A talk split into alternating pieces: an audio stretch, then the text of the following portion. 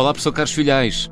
Olá, João Miguel. Professor, há umas semanas explicou-nos aqui o trabalho do Nobel da Física, aliás, é um programa que está disponível nas plataformas eh, habituais. Esta semana vamos detalhar as razões que levaram à atribuição do Nobel da Medicina ao biólogo sueco Svante Pabo. Antes de mais, professor, quem é este cientista? É um, um cientista sueco. Uhum. Um, o pai é sueco uh, e, e a mãe é uh, da, da Estónia. Uhum. Falou no pai, é. tem uma particularidade muito curiosa. Foi também Prémio Nobel da Medicina em 1972. É, é verdade, é verdade. Uh, mas a história é um bocadinho complicada. Ah. porque ele não nasceu dentro do casamento. Portanto, nasceu, digamos, o pai era um bioquímico sueco, ganhou de facto um prémio Nobel.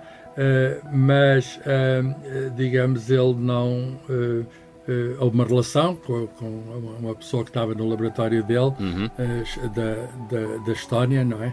e essa relação foi escondida.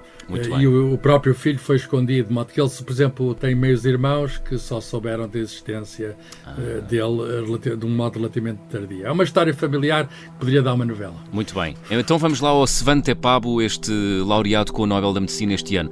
Quem é este biólogo sueco, professor? Ele estudou medicina, acaba o curso de medicina, estudando, fazendo uma tese doutoral em imunologia, uhum. mas o interesse sempre dele sempre foi fascinado pela questão, digamos, de, do genoma antigo. Ele até, uh, uh, quando estava a fazer o doutoramento, às escondidas no seu laboratório, às escondidas, porque não queria que o supervisor soubesse que ele estava distraído com outros trabalhos, hum. uh, até fez sequenciação de material de uma múmia egípcia. E, portanto, ele começou cedo fascinado por coisas antigas. Pois, estou a ver, e bem foi, dentro foi da causa. Exatamente, e depois foi aprofundando esses estudos Uh, e, uh, e, ele recebe o Prémio Nobel, uh, e justamente, embora de modo algo surpreendente, porque não é comum, digamos, alguém que faz estudos de genoma antigo, que é, é isso que o tornou famoso, uhum. é isso que o distinguiu, enfim, receber um prémio de medicina ou fisiologia, que normalmente são pessoas que estão na áreas de, de bioquímica, que têm a ver com o funcionamento do corpo humano atual e não do corpo humano primitivo. Muito o bem. que ele fez foi eh, fazer a sequenciação, de início apenas de uma parte, mas depois completa. Uh, fez isso, começou no final do século passado, em 2010 fez a sequenciação completa do homem de Neandertal, que ah. é um ah. dos nossos antepassados. É verdade. E, Viveu e entre, entre viveu há 400 mil anos, não é? Começou há 400 mil anos e extinguiu-se. Extinguiu-se há 28 mil, não é? Exatamente. Portanto, houve uma fase, os, os humanos, o Homo sapiens, uhum. o homem moderno, somos nós, eh, nós somos representantes do homem moderno, eh, apareceram há cerca de 300 mil anos vindos de África, Uh, portanto, a nossa origem está em África e o homem de Neandertal estava na Europa e na Ásia. Ah, portanto, e é anterior a nós, é anterior a nós. Portanto, o homem de Neandertal e o Homo sapiens foram, em, em, durante alguns milhares de anos, contemporâneos. Sim, e, e, e aparentemente cruzaram-se. Uhum. Uh, eu digo aparentemente porque há provas, digamos, uh, na própria análise do genoma, e portanto nós, de algum modo, temos dentro de nós algum bocadinho de Neandertal. Se me permite a piada, alguns mais do que outros.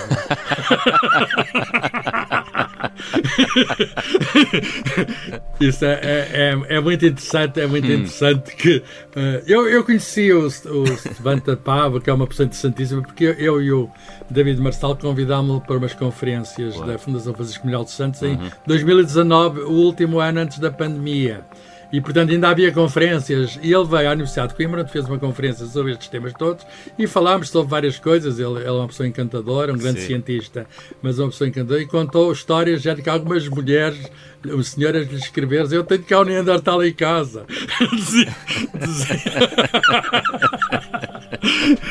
Ora bem, ele então, ele então fica famoso Sim. por conseguir. Uh, sequenciar, saber qual é o genoma dos nossos antepassados e, através disso, perceber que nós temos uma herança deles através desses cruzamentos. Há até uma criança em Portugal, em Leiria, uhum. uh, que é uma criança do Val de Lapedo, que há uma discussão sobre isso, mas parece que será um, um elo intermédio, que será um descendente de, de Neandertal e humanos. Uhum. Um descendente, uhum. de um dos primeiros descendentes de Neandertal e humanos. Mas não contente com isso, o senhor Pabo, Pebo, eu estou a dizer Pabo, mas eu acho que a pronúncia correta em sueco é Pebo. Pois. Uh, o senhor Svanta Tem dois As com tremas, Com aqueles tremas, tem dois As com dois tremas. Uhum. Uh, ele, além disso, descobriu uma outra espécie humana que é a nossa ancestral, que é o homem de Denisova, é o já, nome já de uma lá gruta. Já lá vamos. Deixa-me deixa só perceber, perceber professor.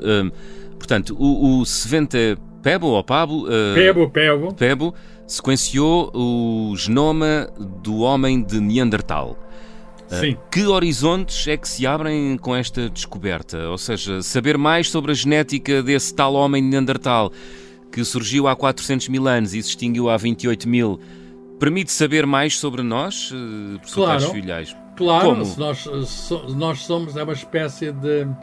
É, faz parte da grande cadeia humana, não é? Hum. é há um conjunto de, de seres, podemos chamar hominídeos, semelhantes a nós, e nós resultamos todo um, um trabalho de, de, evolução, não é?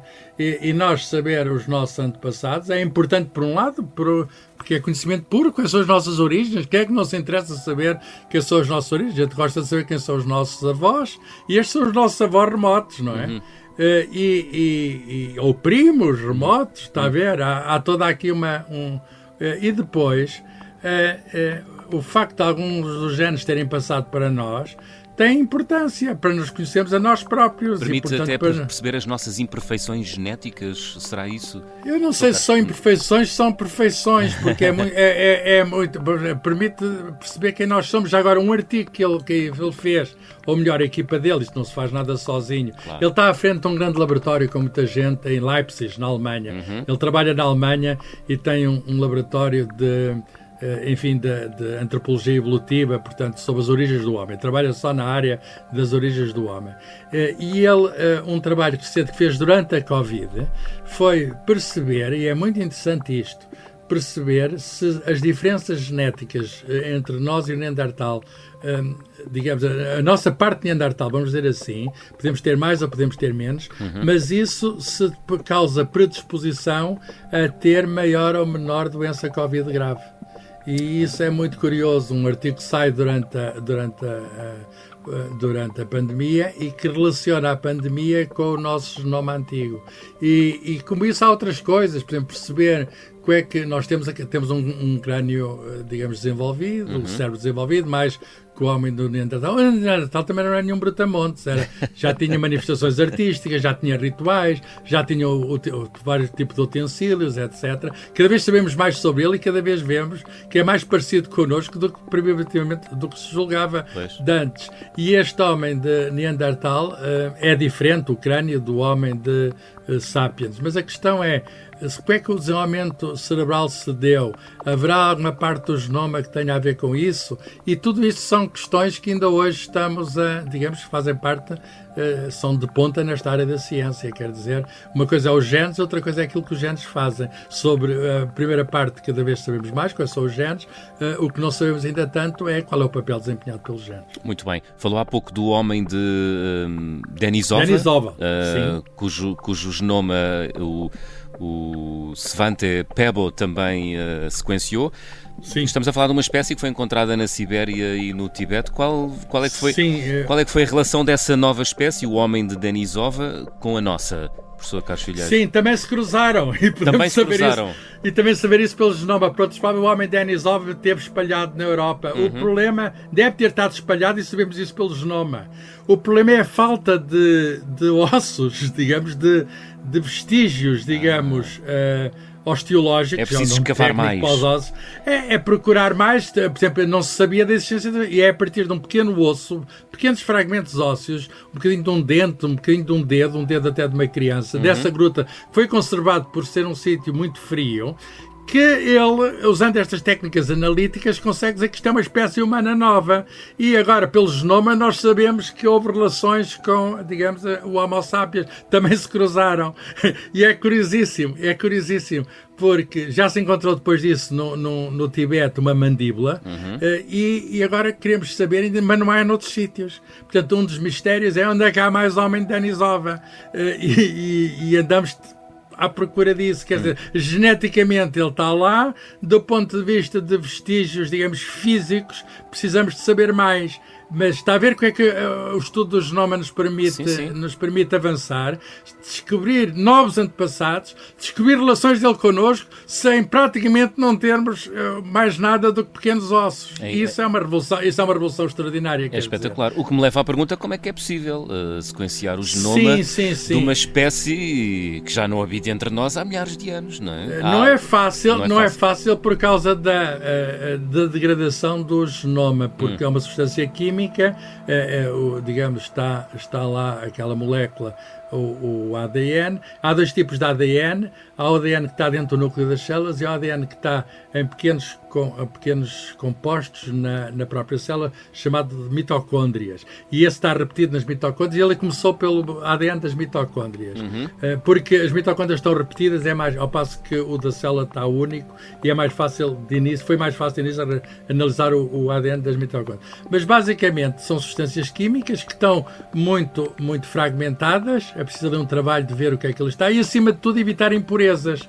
Quer dizer, se o material for mal manuseado, basta estar, pegar-lhe com as mãos nuas uhum. para uma parte do nosso ADN, a próxima, a, próxima, a própria pele, não é? Se e aparecer lá a contaminação e, portanto, a gente pensa que está a haver uma coisa que não tem nada a ver connosco e nós contaminamos o material. Portanto, é preciso salas limpas, é preciso usar um equipamento especial para trabalhar com esse material antigo e ter a certeza que não há nada que seja moderno que esteja lá metido. E, e, a técnica é uma técnica banal, é a técnica do PCR. Toda a gente ouviu falar dos testes PCR que fazemos para o Covid para descobrir o genoma do, do vírus. Pronto, é a mesma técnica que se usa aqui para. Só é preciso é ter, eh, digamos, muito cuidado com as amostras. Mas há limites, ou não? Eh, não se pode Sim, sequenciar aquele, o genoma aquele... de qualquer pedaço que se encontre, não é? Sim, mais de um milhão de anos, disse muito bem que o homem neandertal apareceu depois disso. O antepassado mais remoto do, do do nosso e do Neandertal é de há 800 mil anos. O próprio, é muito interessante, o próprio análise de genoma pode nos dizer qual é o antepassado comum, qual é a data do antepassado que depois se vai diferenciar no homem moderno, o Homo sapiens, uhum. e no homem de Neandertal. E é de há cerca de 800 mil anos. Uh, indo mais atrás, atrás de um milhão de anos, uh, é, muito, é muito difícil, para não dizer mesmo impossível. No estado atual da arte é impossível. Portanto, nós não podemos ter acesso uh, à sequenciação do genoma, por exemplo, dos dinossauros. Portanto, aquela história de, que aparece no Parque Jurássico, de, com experiências de genoma, de constituir os dinossauros, primeiro, é, enfim, não se pode, não se pode, esqueçam, não se pode só com o genoma produzir a seu animal. Um, depois, depois, uh, uh, enfim, uh, não teremos nunca, digamos, o. É preciso ter cuidado com a palavra nunca, mas tanto quanto sabemos, não teremos facilmente genomas de animais mais primitivos. Mas há tentativas muito interessantes de sequenciação e bem conseguidas já do mamute, que é um animal que já não existe, está extinto, mas conviveu com os nossos antepassados pré-históricos. E isso é muito interessante, sabemos coisas sobre os mamutes a partir de restos dos seus ossos que foram analisados geneticamente. Muito e, bem. e não, não quer dizer que a gente vá fazer mamutes. É incrível tudo isto, professor, é incrível, é incrível. Como podemos, a partir de pequeninas, eh, enfim, fragmentos, saber tanta coisa sobre o nosso passado. É enfim, quase como numa cena policial de um crime, uma é pessoa a partir de um vestígio é pequenino, isso. a gente consegue fazer uma história toda. É isso. C, é, como é que era? CSI Ciência, não é? É exato. Já agora, recomendo o livro do recomendo o livro de Stephen Pfeffer, tem um livro traduzido em português, na hum. coleção Ciência Aberta Agressiva, chama-se O Homem Neandertal em Busca dos Nomes Perdidos, em que ele uh, conta a história toda destas descobertas, mostrando o que é a ciência no dia a dia, mostrando a excitação da descoberta. Muito bem, ouvinte.observador.pt é o e-mail eh, para onde pode enviar uh, críticas, sugestões, perguntas. Cá estaremos para responder. Professor Carlos Filhais, até para a semana. João Miguel, até para a semana.